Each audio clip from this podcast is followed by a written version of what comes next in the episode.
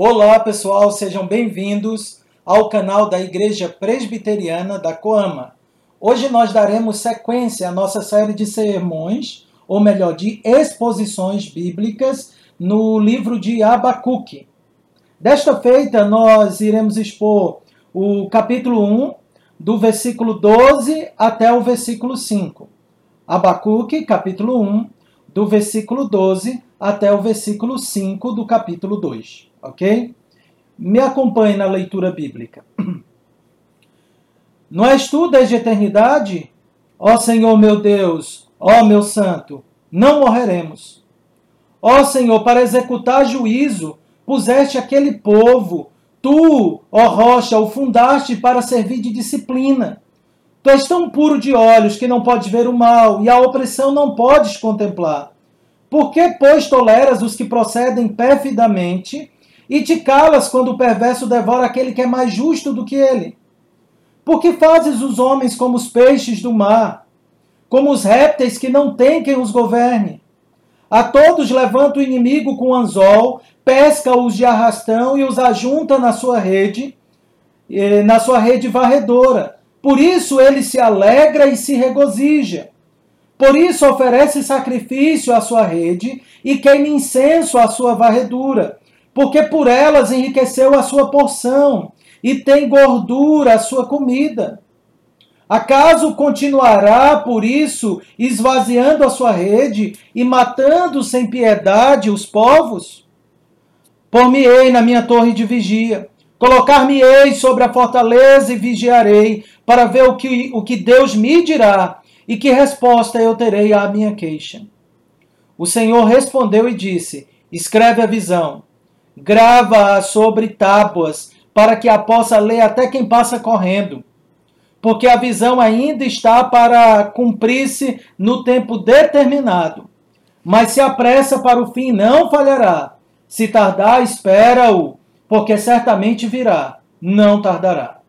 Eis o soberbo, sua alma não é reta nele mas o justo viverá pela sua fé. Assim como o vinho é enganoso, tampouco permanece o arrogante, cuja gananciosa boca se escancara como sepulcro, e é como a morte, que não se farta. Ele ajunta para si todas as nações e congrega todos os povos. Amém. Vamos orar, queridos. Bom e gracioso Deus, tenha misericórdia de nós, ó Pai e aplique a tua palavra ao nosso coração, é o que nós te suplicamos. Sê conosco, ó Pai. Nos orienta, nos ensina. Embora não estejamos no culto público, embora, Deus Santo, essa não é uma pregação, porque o teu povo não escuta diretamente no ajuntamento, mas que por meio dessa exposição, o teu Santo Espírito possa trabalhar no coração do teu povo, onde quer que ele esteja. Que por meio da tua palavra, ó Deus Santo, o teu Santo Espírito possa aplicá-la ao coração dos pecadores, daqueles que escutarão essa mensagem. Essa é a nossa oração nós a fazemos em nome de Cristo Jesus. Amém. Bem, pessoal, durante esses dias nós tivemos uma enxurrada de textos, de mensagens muito boas, nos ensinando é, a como enxergar tudo o que tem ocorrido da melhor maneira e da melhor forma possível, especificamente da forma que glorifique a Deus. Aprendemos que Deus é soberano, que Ele é justo, que Ele é onipotente, que Ele decretou tudo, que na sua providência Ele governa tudo. Contudo, diante de nós se revela algo que parece é, derrubar ou entrar em choque com tudo aquilo que nós acreditamos. Como responder a isso? Qual a nossa postura diante de tudo que vivemos? Que respostas devemos oferecer diante desse quadro, desse cenário? Entendemos o que Deus é e o que Ele está fazendo. Mas como é que nós respondemos a isso? Essa é uma pergunta muito importante e o nosso texto nos dá alguns princípios que nos ajuda a responder esse questionamento, ok? É, se você se lembra, começamos a série nesse no, no livro de Abacuque e daquela feita, né, nós nós podemos então ver à luz das Sagradas Escrituras como Deus usa o mal, inclusive para punir o mal. Como Deus governa todas as coisas, inclusive o mal, em benefício do seu povo. Vimos então ali um homem de Deus, Abacuque, orando, suplicando a Deus para que Deus julgasse então Judá, porque a pecaminosidade estava deliberada naquela, naquele povo, naquela nação. Eles haviam rejeitado a lei de Deus, fazia cada qual que achava bem os seus próprios olhos. Então a lei, a, a lei, não era obedecida, a justiça era afrouxada, o, o justo era perseguido, era oprimido. E diante disso nós vemos Deus então mostrando que vai levantar uma nação pior do que Judá, para disciplinar Judá. A resposta de Deus parece então ao profeta ainda mais, digamos, chocante do que a realidade que o profeta estava contemplando. Né? E ali nós podemos ver então a equidade de Deus e como Deus é, governa o mal para a sua própria glória e em benefício do seu povo. Mas diante daquele cenário, diante da resposta aterrorizante de Deus, Abacuque então se chega novamente ao Senhor. E ele então se aproxima do Senhor. E, e nos diz, e a partir desta oração dele, do desenrolar desta oração dele, nós aprenderemos nesse fim de tarde, né, que em tempos de crise, ou em tempos de crise, o justo viverá por fé. O que nós precisamos entender é que em tempos de crise, o justo viverá por fé. Isso vai implicar em três coisas dentro desta porção: a necessidade de ter uma visão correta sobre Deus, a necessidade de buscar as respostas de nossas dúvidas no Senhor e a necessidade que nós temos de viver por fé. Então, em tempos de crise, o justo viverá por fé. Abacuque então começa no versículo 12, na sua réplica a, a, a resposta que Deus havia lhe dado. Abacuque então diz: hum, Não és tu desde a eternidade, ó Senhor, meu Deus, ó meu santo. Não morreremos. Ó Senhor, para executar juízo, puseste aquele povo, tu, ó rocha, o fundastes para servir de disciplina. E aí no versículo 3 ele diz: Tu és tão puro de olhos que não podes ver o mal e a opressão não podes contemplar. Então a primeira coisa que nós aprendemos aqui em Abacuque, um primeiro princípio fundamental, é que nós precisamos ter uma visão correta sobre Deus. Não é à toa que nós temos trabalhado aqui na IPECOAMA, uh, eu juntamente com o Conselho, para proporcionar mensagens devocionais, é, vídeos, exposições, para que possamos ter nesse período de crise uma visão adequada, correta sobre Deus. E é exatamente isso que aprendemos aqui nesta poção. É Abacuque ele tem uma visão correta sobre Deus. E nós vemos aqui algumas coisas, alguns elementos dessa visão que nos é muito importante, tá bom? Então, o primeiro princípio que Abacuque apresenta: Deus é um Deus eterno. Não és tu desde a eternidade, ó Senhor meu, ó meu santo. Então Deus ele é um Deus eterno, ele é um Deus santo, e Abacuque não está falando isso é, aleatoriamente, existe um propósito para isso. A ideia aqui é o que Palmer Robertson pontuou muito bem. O profeta ele corrobora a sua confiança, lembrando ao Senhor do caráter eterno de sua própria natureza. Não és tu desde a eternidade? Então, esse lembrar não é que Deus havia esquecido, obviamente, mas o que Abacuque está então lembrando aqui, o que ele está dizendo ao Senhor, ele está suplicando ao Senhor para que o Senhor olhe para o seu eterno decreto. Esse olhar, esta fala de Abacuque aqui, de dizer que Deus é eterno, é, não é simplesmente reconhecer que Deus não é temporal.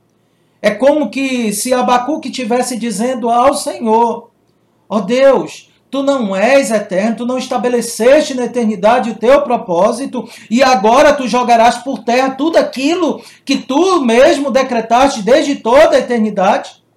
Ok? É mais ou menos isso. Essas palavras nos lembram bem é, o que o profeta Isaías, né, disse ali aquela fé capenga do rei Ezequias, quando diante do, de Senaqueribe da Síria, é, que estava ameaçando ali a Jerusalém, o Senhor então é apresentado a Ezequias como aquele que é de eternidade a eternidade.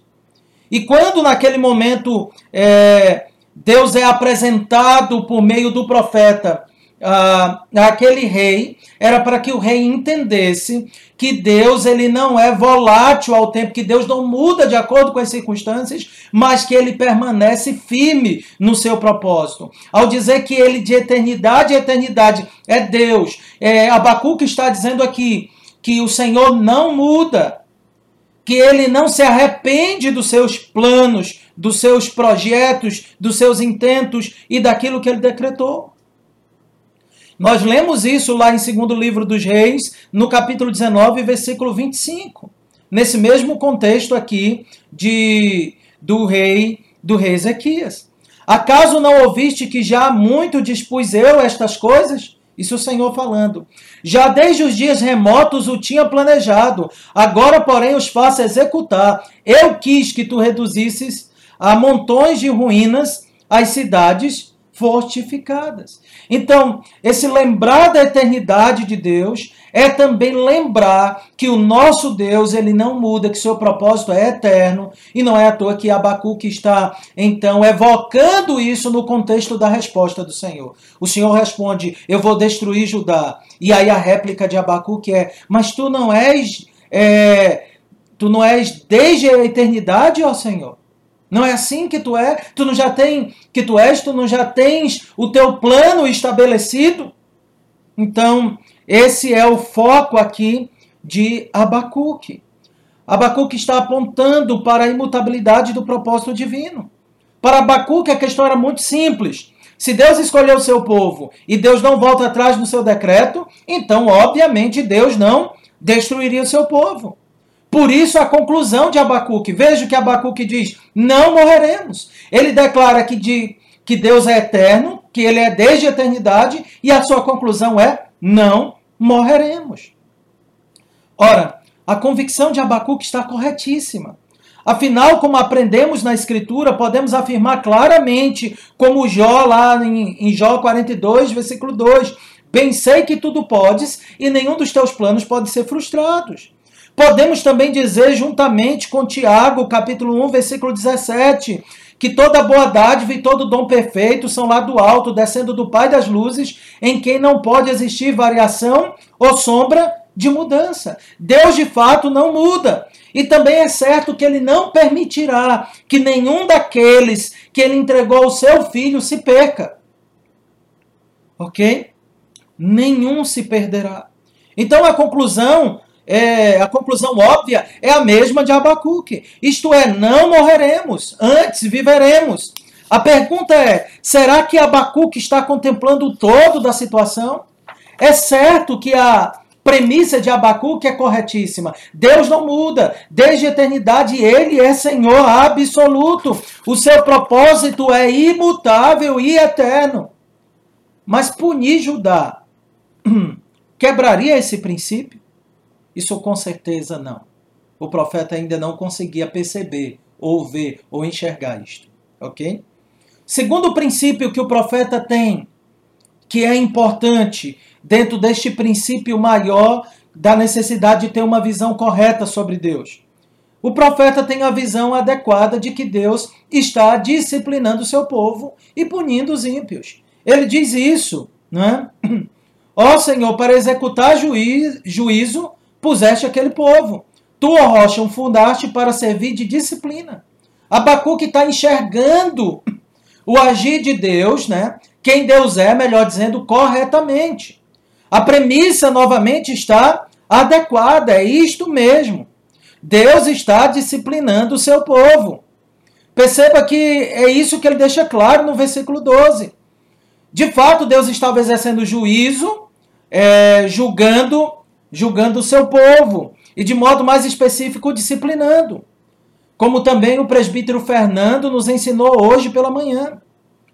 O fato, queridos, é que Abacuque entende que Deus não está punindo o seu povo para a destruição.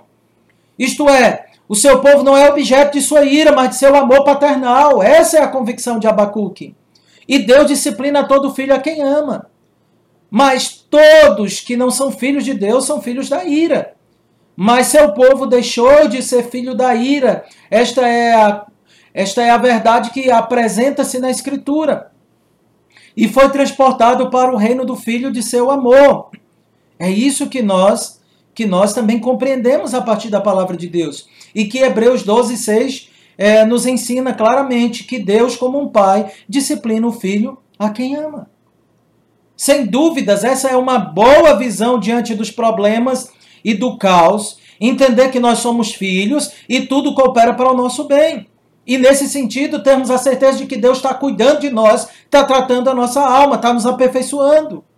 Mas será que Abacuque, embora tendo a premissa correta, ele não está generalizando na sua conclusão?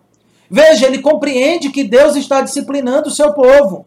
Todavia, Abacuque, embora tendo esta premissa, ele parece acreditar que o Senhor, ou pelo menos as suas dúvidas deixarão isso implícito, que é como se ele entendesse que Deus pudesse estar, de alguma maneira, exagerando nessa dose. Não que ele está culpando Deus de injustiça, ele chamou Deus de puro e de santo. Mas Abacuque está mostrando que ele, o profeta, não consegue compreender adequadamente. Será que Judá, enquanto nação, não poderia receber a ira destrutiva de Deus? Enquanto Deus estaria disciplinando e cuidando de um remanescente fiel dentro desse povo? Possivelmente o profeta precisaria enxergar isto. Um terceiro princípio que nós também extraímos daqui sobre a necessidade de ter uma visão correta acerca de Deus. É que Deus ele é puro e não tolera o mal. É uma noção adequada da pureza e da santidade de Deus. Essa é a terceira convicção aqui do profeta. Ele diz que Deus é puro, que o Senhor é puro e que é tão puro de olhos que não podes ver o mal e a opressão não podes contemplar. Ele usa aqui um antropomorfismo, né? ele atribui órgãos humanos a Deus para ficar extremamente claro em sua linguagem, como Deus ele não pode contemplar o mal. Não é que Deus não vê o mal, Deus é onisciente, mas que Deus não vê o mal de bom grado, que Deus, ele o que o que Abacuque está querendo mostrar aqui é que Deus não tolera o mal em hipótese alguma. Palmer Robertson nos ensina a enxergar esse texto adequadamente quando afirma que Deus, em certo sentido, vê o mal. Sua onisciência se estende a todos os assuntos concernentes à sua criação. Ele, porém, nunca olha com o intuito de desculpar ou de tolerar o mal. Com, como órgão de percepção, o olho representa o órgão do sentido que mais frequentemente entra em contato com o objeto. Muito antes que as mãos toquem, os olhos veem. É impossível para Deus até mesmo um mero relance na direção da iniquidade, enquanto ainda permanece à distância. Sua santidade não pode tolerar a iniquidade. Deus odeia o mal. Ele abomina o mal. Esta é a convicção de Abacuque. Esta é outra convicção adequada e correta. Verdadeira. Deus não compactua com o mal, ele odeia o mal. Ele odeia o pecado. Deus é o sumo bono. Logo, todo o mal é uma afronta contra a sua santidade. Não há nele nenhuma iniquidade, nenhum mal, e ele é avesso, oposto a todo mal. Queridos, essas três convicções nos ajudam em nossas lutas no momento de adversidade. Deus é eterno e imutável. Deus disciplina e cuida do seu povo. Deus é bom e não tolera o mal. Então, a primeira coisa que nós precisamos entender é, a primeira reação que nós devemos ter diante de todo o caos que nós estamos vivendo e de outros que possivelmente muito piores podem ocorrer é que Deus ele é eterno e imutável, ele disciplina e cuida do seu povo e ele é bom e ele odeia o mal, ok? Então esta é essa é uma premissa uma premissa importantíssima, tudo bem? Uma outra coisa interessante ainda aqui, nesta, nesta porção da, da palavra do Senhor, que nos mostra como, como é, nós devemos nos aproximar do Senhor tendo uma noção correta acerca dele. E ainda assim, ainda há uma outra noção adequada que Abacuque tem acerca do Senhor. É que o Senhor, em sua graça, permite indagá-lo com honestidade e reverência. Você vai perceber que as palavras de Abacuque aqui parecem serem muito duras. Ele parece estar interrogando o Senhor. No versículo 1 lá do capítulo 2, ele fala, inclusive, que essa sua, esse, sua interrogação é uma queixa diante do Senhor. Mas o Senhor não recrimina Abacuque. Porque Abacuque não está se aproximando do Senhor como que apontando o dedo ou como que rebeldia. Ele está tendo dúvidas sinceras. Nós somos limitados, queridos irmãos. E Deus nos permite, em Sua graça, que venhamos fazer perguntas sinceras diante dele. Você tem vários exemplos disso. Você tem o exemplo de Abraão é, antes da destruição de Sodoma e Gomorra. Você tem um exemplo aqui da mulher samaritana diante de Cristo. Você tem o exemplo do jovem rico. Você tem vários exemplos nas Sagradas Escrituras. Nós podemos nos aproximar do Senhor com dúvidas sinceras. E é o que Abacuque faz. As dúvidas dele aqui são sinceras. Porque Abacuque, de um lado, tem uma visão adequada sobre Deus, correta, da majestade de Deus e de quem Deus é. Só que, de um outro lado, dentro da esfera da experiência humana, Abacuque não consegue enxergar ou harmonizar adequadamente as suas convicções sobre Deus e aquilo que ele está vendo. Diante então desta falta de harmonia, Abacuque então se aproxima do Senhor em oração. E ele pergunta ao Senhor. E aí então, para entendermos essas indagações aqui, eu sistematizei em alguns pontos do versículo do versículo 3 ao versículo 17, OK? Então, quais são as indagações que Abacuque está dizendo aqui de maneira sistematizada? Primeiro, a primeira pergunta de Abacuque é: por que Deus parece estar em silêncio quando o justo é oprimido? Veja que isso está aí no versículo 13, na parte B, né? Após dizer que Deus ele é justo e porque ele é tão puro de olhos que não pode contemplar, não pode ver o mal e nem contemplar a opressão, ele indaga: por que, pois, tolera os que procedem perfidamente? Né? E te calas quando o perverso devora aquele que é mais justo do que ele? Por que tu pareces em silêncio enquanto o mal se propaga? Essa não é uma pergunta que geralmente nós fazemos. Vemos tantos males e perguntamos por que, que Deus faz isso. Na aula anterior nós, nós vimos, né, na semana passada, que há muitas respostas que são dadas aqui. E entre essas respostas, alguns acabam negando que Deus governa a sua criação. Para tentar não pecar contra Deus, acabam pecando tirando-lhe o domínio e o governo, ou tentando fazer isso, né? O que não é possível fazê-lo de fato. Ok?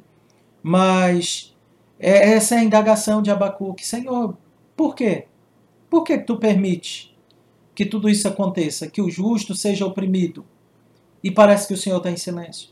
É claro que Deus não está em silêncio. Deus fala pelos seus profetas, Deus fala por sua palavra e Deus fala através de sua própria providência. Inclusive, a vinda dos caldeus é uma resposta de Deus. É uma amostra de que Deus ele não está em silêncio. Ok? Mas ainda, o versículo 13 ainda mostra outro ponto, né? outra indagação do profeta. Né? É, a indagação é: não seria injusto punir o menos injusto com, uma, com, com um injusto pior? Né? Ou, ou de, colocado de outra maneira, não é injustiça, né? Tratar uma injustiça com uma injustiça ainda mais pesada, tratar o mal com um mal pior. É isso que ele indaga aí na última parte do versículo do versículo 13, né? Quando fala, porque te calas quando o perverso devora aquele que é mais justo do que ele. Abacuque já tinha dito lá no início, vimos isso semana passada, nos versículos de 1 a 4, que o Judá não era nada justo. Mas os caldeus, comparado a Judá, era pior, eram piores. E Deus levanta um povo pior para punir Judá. E essa é outra indagação de, de, de Judá. Senhor, Não é injustiça punir o, aquele que é menos justo, menos injusto, com uma injustiça pior? Outra indagação de Abacuque, no versículo 14. Por que Deus torna o seu povo inferior à criação que ele deveria criar? Olha o que diz o versículo 14. Porque fazes os homens como os peixes do mar, como os répteis, que não tem quem os governe. Se você se lembrar lá de Gênesis, capítulo 1, versículo 26, você perceberá lá que é, o que nós encontramos aqui no versículo 14 é uma inversão do que está em Gênesis 1, 26. Porque em Gênesis 1, 26, Deus colocou o homem para governar sobre a criação, inclusive sobre os peixes e os répteis, e sobre todos os animais. Mas agora que o povo de Deus é que está sendo governado, dominado, como se fosse peixes. E aqui então Abacuque faz esse trocadilho proposital. Senhor, tu colocaste o teu povo para dominar, e agora o teu povo é dominado como se fosse um peixe, como se fosse uma criação inferior. Deus colocou Adão para dominar os peixes e a criação. Deus colocou Israel para fazer o que Adão também não fez. Não é? Na semente de Abraão, é, nós temos declarado que na semente dele todas as nações da terra seriam benditas e abençoadas. O povo de Deus deveria governar a criação, deveria ser luz para os povos. Mas o povo de Deus, assim como Adão pecou, como Adão não levou a cabo aquilo que o Senhor havia designado para ele, para este povo. E agora, por causa do pecado, do seu pecado, do pecado desse povo, né? Deus torna Judá como um peixe governado e dominado e exterminado pelos caldeus. Uma outra indagação de, de Abacuque, né? Por que Deus tolera um povo cujo poder é o próprio Deus? Isso é inferido aí, né? No versículo, no versículo, nos versículos 15 e 16, onde nós vemos escrito assim: A todos levanta o inimigo com azol pesca-os de arrastão e os ajunta na sua rede varredora. Por isso ele se alegra e se regozija. Por isso oferece sacrifícios à sua rede e queima incenso à sua varredura, porque por elas enriqueceu a sua poção e tem gordura é, a sua comida. Olha que interessante. É, o, o Senhor já tinha dito que os caldeus, lá nós vimos isso no sermão anterior, nos versículos 5 em diante, né, mais especificamente o versículo 7, que os caldeus tinham as suas próprias leis, eles agiam, tentavam agir de maneira autônoma, como se fossem deuses. Inclusive é dito isso acerca deles, né? Eles agem como se fossem, como se fossem deuses, como como se fossem soberanos absolutos. E, e é isso que então Abacuque aqui está indagando indagando do Senhor. E aí olha como é que Abacuque coloca esta percepção dele da, da visão do Senhor. Ele diz né, que esse povo ele tem deleite no mal que faz, ele sente prazer no seu domínio. Essa é a linguagem usada aqui. Ele se alegra como um pescador enchendo a sua rede, não é? No versículo 16, então, nós vemos uma linguagem religiosa aqui, descrevendo então as vítimas deste, deste povo cruel como sacrifício, como incenso e como gordura. Essa linguagem é uma linguagem usada da, da, da lei cerimonial, determinada por Deus, esta lei cerimonial, para, para servir de tipo não é do sacrifício de Cristo e de como isso é agradável ao próprio Deus. A ideia aqui de Abacuque, então, é apontar como esse povo trata os demais povos, incluindo o povo de Deus, de uma maneira religiosa.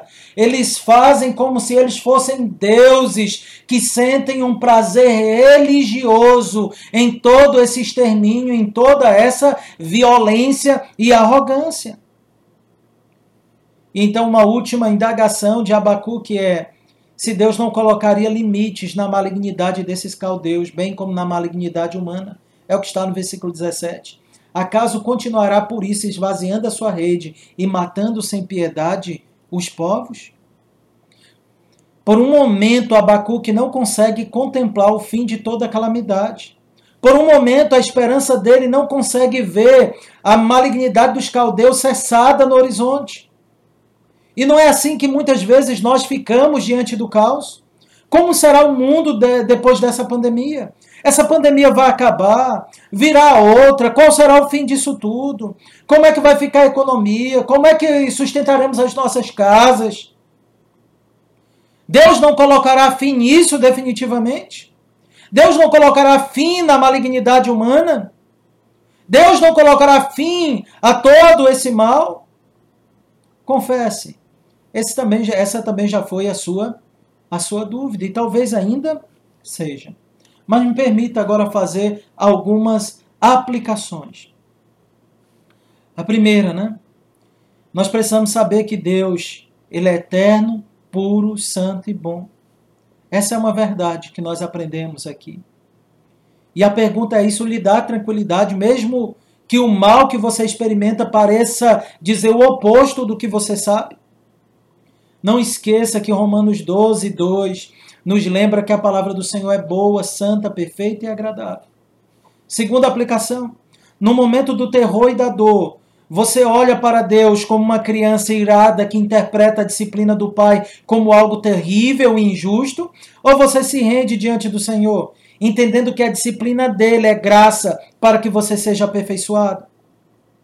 Terceiro, quando você tem dúvidas sobre o agir de Deus, ou quando você não consegue enxergar a providência divina com bons olhos e não consegue interpretar a providência adequadamente, você leva suas dúvidas ao Senhor em oração? Ou tenta criar elucubrações e mais elucubrações que se encaixem na maneira de você pensar? Não é assim que fazem os que não conseguem harmonizar a soberania divina com a responsabilidade humana? E não é assim alguns que ouvem sermões e, ao invés de conferir com a Escritura, começam então a lutar contra o que houve, principalmente se isso os confronta com base nos seus próprios pensamentos e ponderações, ao invés de levar a sua causa diante do Senhor. O que, é que nós encontramos aqui? É o profeta levando a sua causa diante do Senhor. Ele tem muitas dúvidas, é verdade, mas ele leva essas dúvidas diante do Senhor. Você tem dúvidas? Você coloca essas dúvidas diante do Senhor. Seja sincero, com humildade diante de Deus e apresente as suas dúvidas diante dele. No capítulo 2, do versículo de 1 a 3, nós aprendemos então aqui com Abacuque a buscar as respostas de nossas dúvidas no Senhor. Perceba, na primeira porção, ele declara, ele mostra o conhecimento que ele tem do Senhor na oração dele, não é? E aí então ele levanta suas dúvidas a partir do conhecimento que ele já tem. Ele não consegue harmonizar o que o Senhor prometeu que faria né, o juízo de Deus, com seu conhecimento acerca da eternidade, mutabilidade, santidade, perfeição e pureza de Deus. Ele não consegue é, harmonizar aqui ainda as duas coisas. Mas diante disso, o que ele faz? É diante do Senhor que ele apresenta dúvidas. Ok? E após fazer suas perguntas ao Senhor, Abacuque mostra que está bem intencionado quando ele não vai buscar resposta nas filosofias seculares ou em suas próprias ponderações, mas Abacuque ele espera na revelação do Senhor. Veja o que diz o versículo 1. Versículo 1 ao versículo 3, né? Lerei apenas primeiro o versículo 1. Por-me-ei na minha torre de vigia, colocar-me-ei sobre a fortaleza e vigiarei para ver que, o que Deus me dirá e que resposta eu terei à minha queixa. Ele se coloca na torre de vigia e ele espera a resposta do Senhor. Ele fala com firmeza: Eu vou me colocar sobre a fortaleza, vigiarei para ver o que o Senhor dirá em resposta. Ele não trata a resposta do Senhor como algo que não virá, ele tem certeza disso. Ele está certo da resposta divina. Queridos, quando nós pedimos aquilo que está de acordo com a vontade de Deus, nós podemos estar certos de que Deus nos responderá. Essa é a promessa que nós temos da parte do nosso Senhor Jesus Cristo. Que tudo que pedirmos, crendo e de acordo com a sua vontade, nós receberemos. Perceba, queridos, o vigia que espera pela palavra de Deus permanece em nítido contraste com aqueles que recorrem às suas imaginações, afirmou Palmer Robertson. Aqui nós temos um contraste muito diferente. Pessoas que têm dúvida acerca de Deus, mas nós percebemos se essas pessoas estão bem intencionadas ou não, se elas demonstram essas dúvidas, sobretudo diante do Senhor em oração. Ok?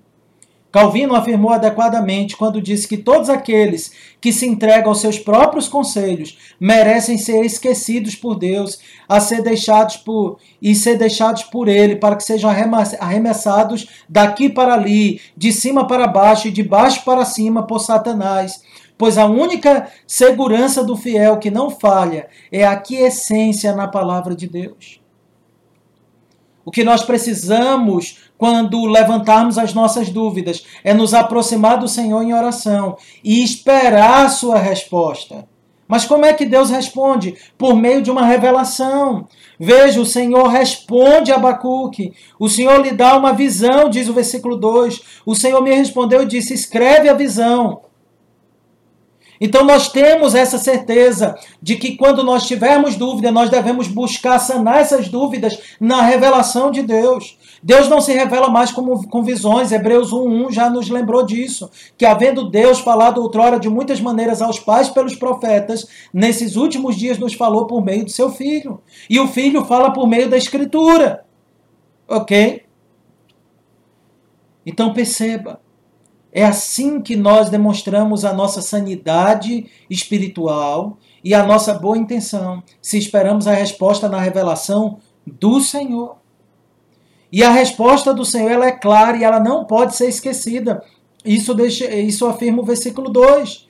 Quando diz: O Senhor me respondeu e disse: Escreve a visão, grava sobre tábuas, para que a possa ler até quem passa correndo. Essa linguagem das tábuas, né?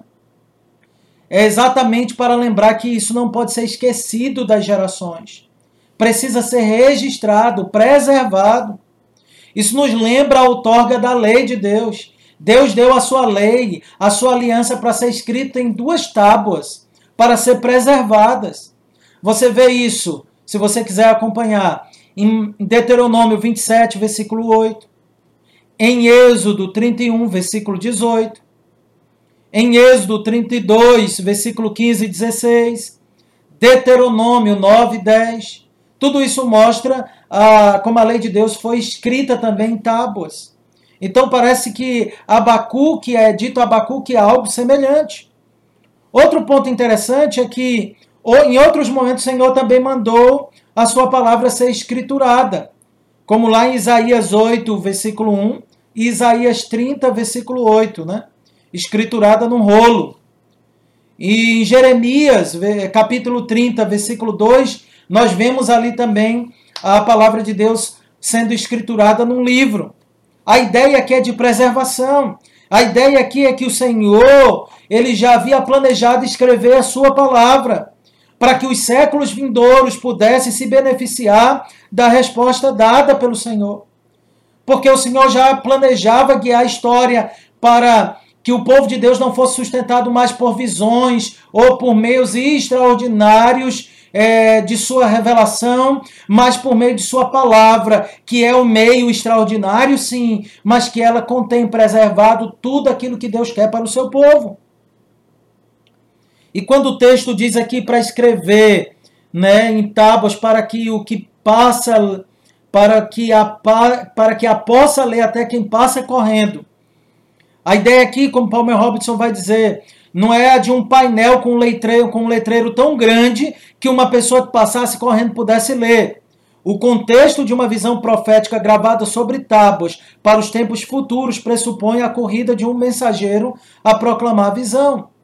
Os profetas são frequentemente apresentados nas escrituras como que correndo com seu anúncio.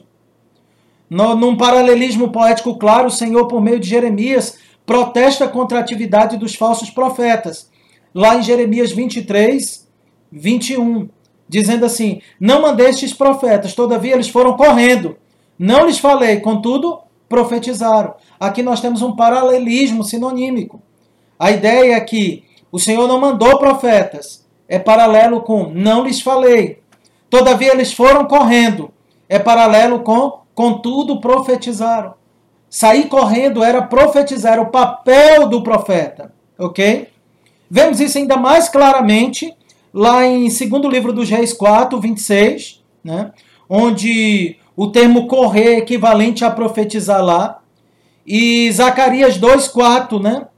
quando Zacarias ouve o Senhor ordenar a seu mensageiro que corra para entregar a sua mensagem.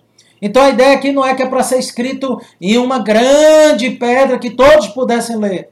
A ideia é que isso é para ser escrito, para ser lido pelo povo, para ser profetizado, para ser anunciado. Enfim, a ideia do Senhor é que ele desejava e deseja que esse texto seja pregado e anunciado. Não é à toa que eu estou fazendo isto hoje e que outros têm feito isso ao passar dos anos. A resposta de Deus, queridos, de maneira clara está onde? Na Escritura, na Sua palavra, na Sua profecia escriturada. E o seu desejo, o desejo de Deus, é que nós busquemos consolo que nela. Você lembra de Romanos 15, 4? Tudo que nos foi escrito para o nosso ensino for escrito para que nós venhamos, eh, viéssemos a ter o quê? Consolação pelas Escrituras.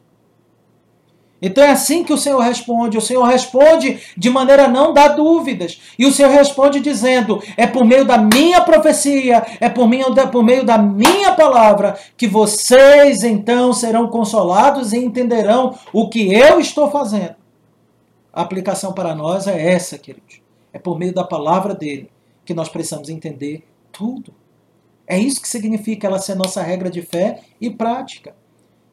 É, e acerca de, de, dessa expressão regra de fé e prática, é, não perca terça-feira mais um vídeo do Catequizando, que as cinco primeiro pergu primeir, primeiras perguntas é, visa é, nos exortar a manter a nossa, o nosso pensamento cativo à palavra de Deus, que é o meio através do qual ele se revela e revela sua vontade a nós.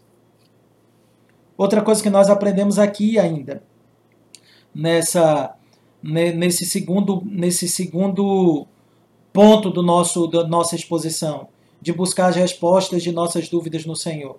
Né? Primeiro princípio é que devemos buscar a resposta no Senhor na revelação.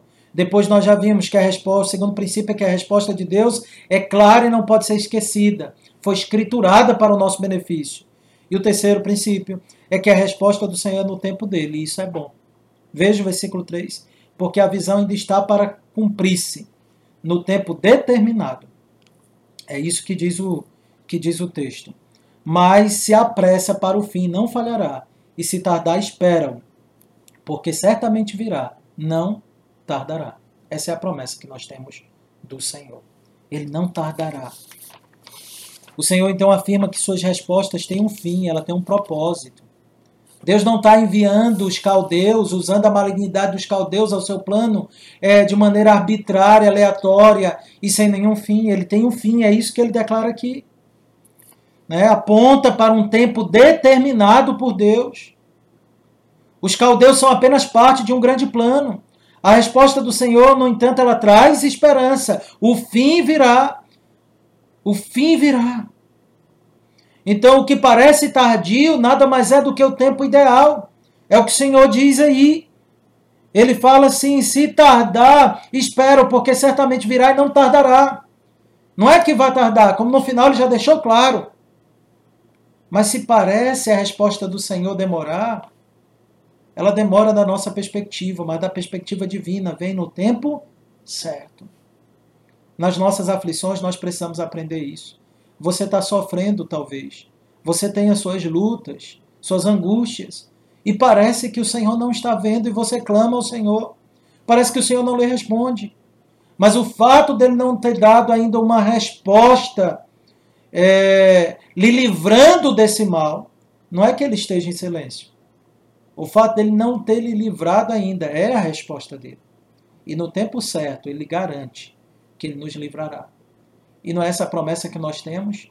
De que haverá um dia que as lágrimas serão enxutas, que não haverá morte, nem dor e nem pranto? Então temos essa convicção e essa confiança da parte dele.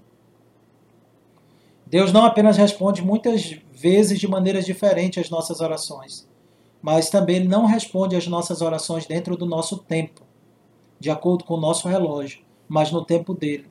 Mas a resposta dele sempre traz esperança. Nós sabemos que a destruição não é o nosso fim. Toda a resposta de oração que recebemos aqui também são sinais que devem levantar os nossos olhos para o horizonte, para o nosso fim, para o nosso descanso eterno. Nossa segurança final está naquele momento que nos aguarda. Ok? E por fim, o último ponto desta exposição está no versículo 4 ao versículo 5, que diz assim: Eis o soberbo, sua alma não é reta nele, mas o justo viverá pela sua fé. Assim como o vinho é enganoso, tampouco permanece arrogante, cuja ganância, é, cuja gananciosa boca se escancara como o sepulcro e é como a morte, que não se farta. Ele ajunta para si todas as nações e congrega todos os povos. A terceira lição que nós aprendemos aqui, e é o ápice de toda essa exposição, é que o povo de Deus, nesse momento de crise, ele deve responder com fé. A terceira lição é o nosso dever de viver por fé. O justo viverá por fé. Aqui então aprendemos que Deus não intentou salvar todos, nem foi sua promessa. Era isso que Abacuque precisava entender.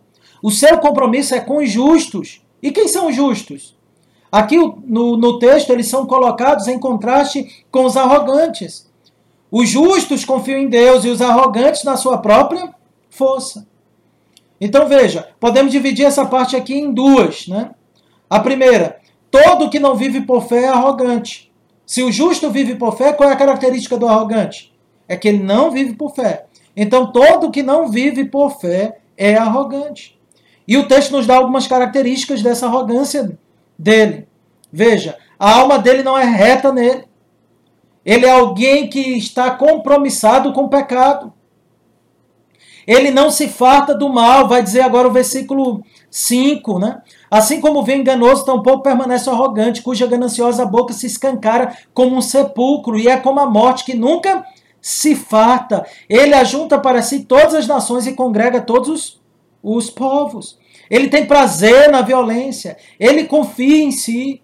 E nós lemos lá em Provérbios 16, versículo 18 e 19, que a soberba precede a ruína. O soberbo, aquele que faz da carne mortal o seu braço, dos seus planos o seu Deus. Não há esperança no fim. Alguém já disse que a terra, nossa vida aqui, é todo o inferno que os santos viverão, que os crentes viverão. Ok? Mas também para os ímpios. Esta terra e esta vida é todo o céu que eles gozarão. Então perceba o nosso sofrimento aqui, as nossas angústias aqui, as pandemia, pandemias aqui e todo o caos que acontece aqui é passageiro.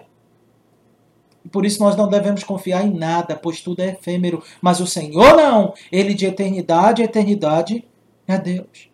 Viver pelas próprias forças, viver de acordo com os meus próprios planejamentos, com as minhas próprias táticas, com os meus próprios projetos, viver de acordo com as minhas maquinações e confiar nelas a minha vida e a segurança e estabilidade da minha alma é viver de maneira arrogante e não há esperança para o arrogante. Todavia, a parte B do versículo 4 e finalizando, né? Já que vimos aí o arrogante na parte A do versículo 4 e o restante do versículo 5. Agora, a parte B do versículo 4 nos lembra que o justificado pela fé continua a viver pela fé. Lembre-se, a linguagem de Abacuque é de julgamento. O justo aqui é o que não tem culpa diante do Senhor ou do tribunal dele. Né? Perceba que o que está em xeque aqui é o julgamento do Senhor do seu povo, que ele manda um outro povo. O contexto aqui é de um tribunal.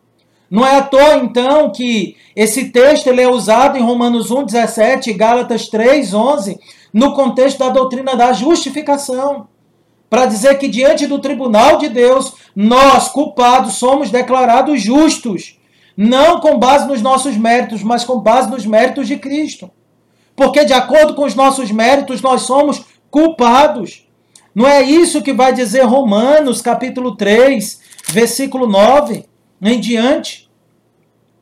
Que, que todos, todos, é, tanto judeus como gregos, estão debaixo do pecado.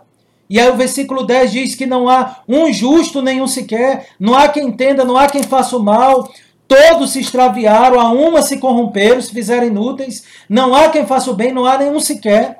A garganta deles é sepulcro aberto, com a língua urda engano, veneno de víbora sai de seus lábios, a boca eles têm cheia de maldição e de amargura, são os seus pés velozes para derramar sangue, nos seus caminhos há destruição e miséria, desconhecer o caminho da paz, não há temor de Deus diante dos seus olhos. E é interessante porque Romanos 3, versículo 9 até o versículo 17, até o versículo 18, vai nos mostrar uma verdade. Que todos não são melhores do que os caldeus.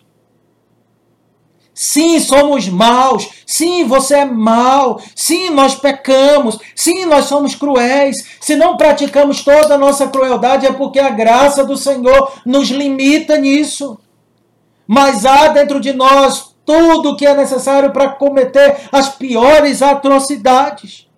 Nesse sentido, não há nenhum justo. Nesse sentido, não somos melhores do que os caldeus. Não é à toa que o texto usa até a linguagem de Abacuque. O sepulcro aberto aqui, que é a boca dos caldeus, agora é atribuída a toda a raça humana.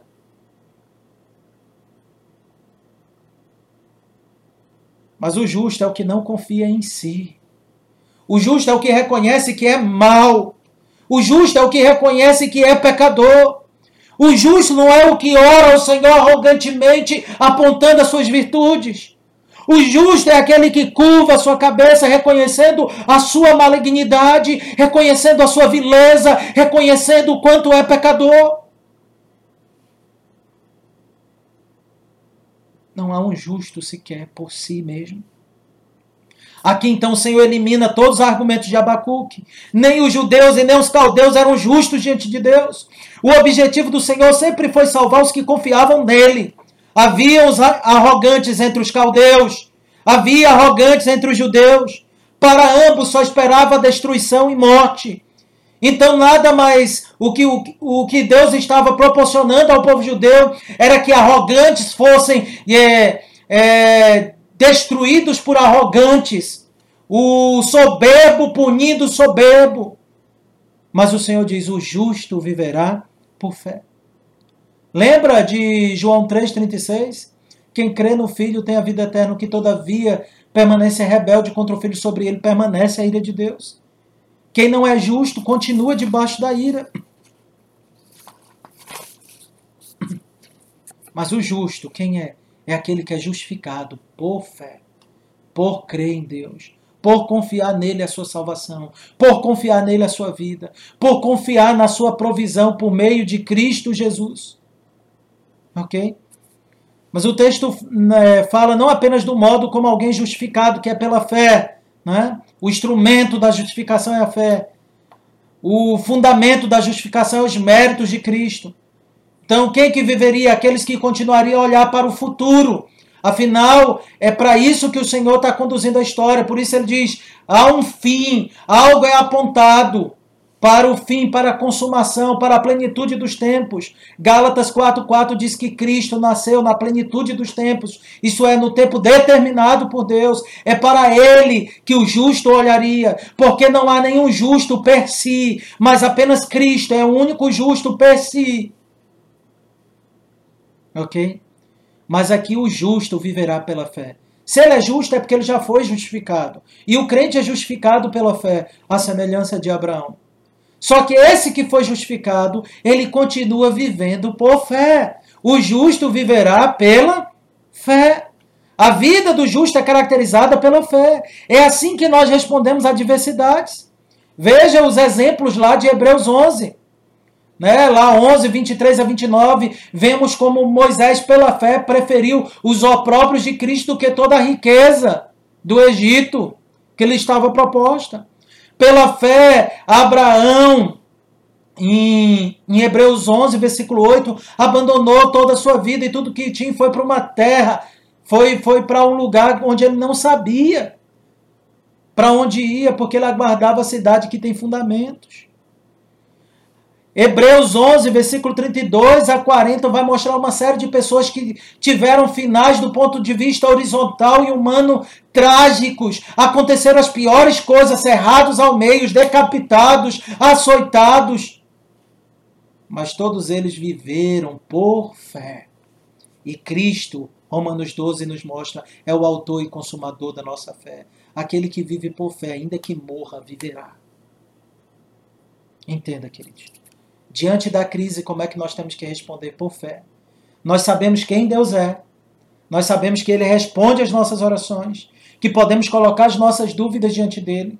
Mas naquele momento que nós não conseguimos harmonizar as coisas adequadamente, qual deve ser a minha postura? Qual deve ser a sua postura? Nós devemos agir por fé e por fé somente. Devemos confiar nele, a vontade dele é melhor, o seu plano é melhor, o que é que nos cabe? O que é que é requerido de nós? Fé, fé, descansar nele. É nele que está a segurança da nossa alma. Ele sabe o que é melhor, ele é soberano, ele é onipotente, nós não precisamos de mais nada.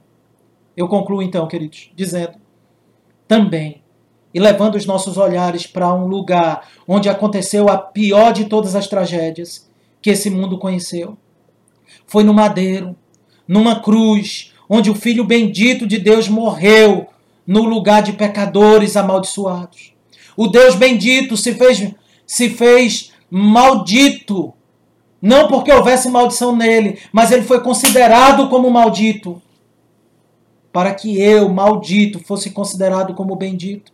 Isso está lá em Gálatas 3, versículo de 10 ao versículo 13. Ele era o único e é o único justo por si. Ele foi o único inocente que pisou nessa terra. Em toda a humanidade não houve um que fosse como o Senhor Jesus Cristo. Ele, tão somente ele. E sabe o que Isaías 53, 10 diz? Ao Senhor a Yahvé agradou moê-lo, fazendo enfermar quando ele der a sua alma pelo pecado. Ele foi moído no meu lugar, no seu lugar. Não há injustiça em tratar os, os judeus arrogantes com os arrogantes caldeus. E depois o próprio Deus acabará com os caldeus. Não há injustiça nenhuma nisso. Todavia, queridos, a manifestação máxima da justiça de Deus foi quando Cristo Jesus tomou a nossa dívida e ele, inocente, sofreu a penalidade que deveria cair sobre nós, o inferno de nós todos sobre ele. Essa foi a maior tragédia que esse mundo já presenciou. Nada se compara a isso. E foi nessa tragédia terrível que a salvação chegou até nós. Ela estava determinada por Deus para o nosso bem. Por meio dessa terrível tragédia, o Senhor nos salvou.